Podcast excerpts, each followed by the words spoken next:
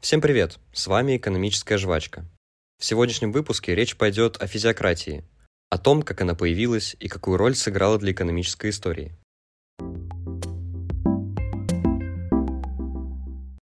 Представьте, Франция, вторая половина XVIII века, но нет, речь пойдет не о романтике.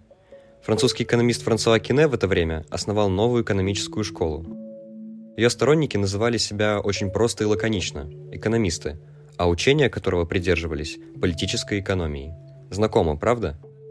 Термин «физиократия» появился только сто лет спустя.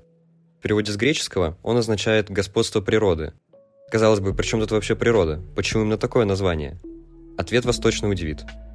В основе этого учения была заложена идея, что все общество – это на самом деле большой живой организм. Чтобы этот организм был здоровым и правильно функционировал, Хозяйственная жизнь общества и экономика страны должны подчиняться естественному порядку природы, который устанавливается кем-то свыше. Поэтому государство не должно никак мешать естественному развитию экономики. Согласитесь, звучит довольно загадочно. К сожалению, это было одной из ошибок физиократов. Они утверждали, что наука может открыть законы, которые управляют всей экономической жизнью. Но, как мы с вами понимаем, этого, к сожалению, не произошло, и ученые не открыли никаких волшебных законов.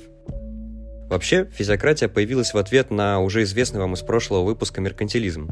Кстати, если вы еще не слушали, обязательно сделайте это. Вспомним, что меркантилисты считали, что главное для успешного развития экономики – это производство и торговля. Физиократы же впали в другую крайность. Они думали, что только сельское хозяйство, только земледелие и честный труд человека действительно стоят того и приносят реальный доход.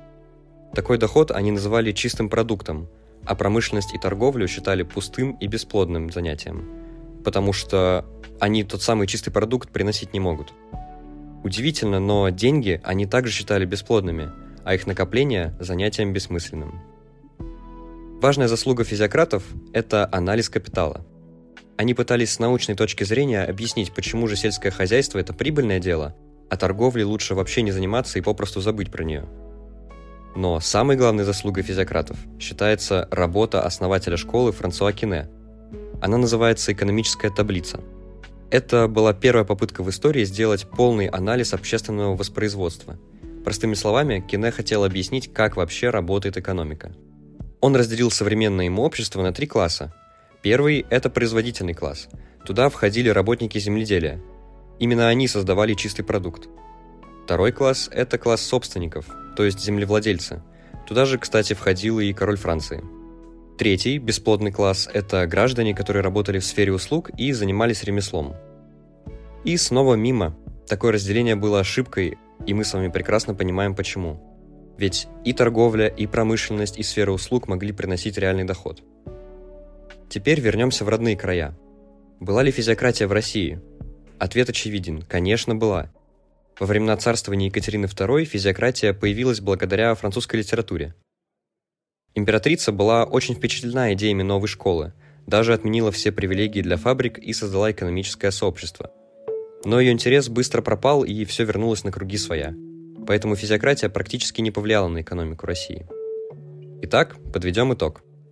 Взгляды физиократов были довольно узкие, но несмотря на это, они впервые сделали анализ понятия капитала и рассмотрели, как общество воспроизводит само себя с экономической точки зрения. Интересный факт.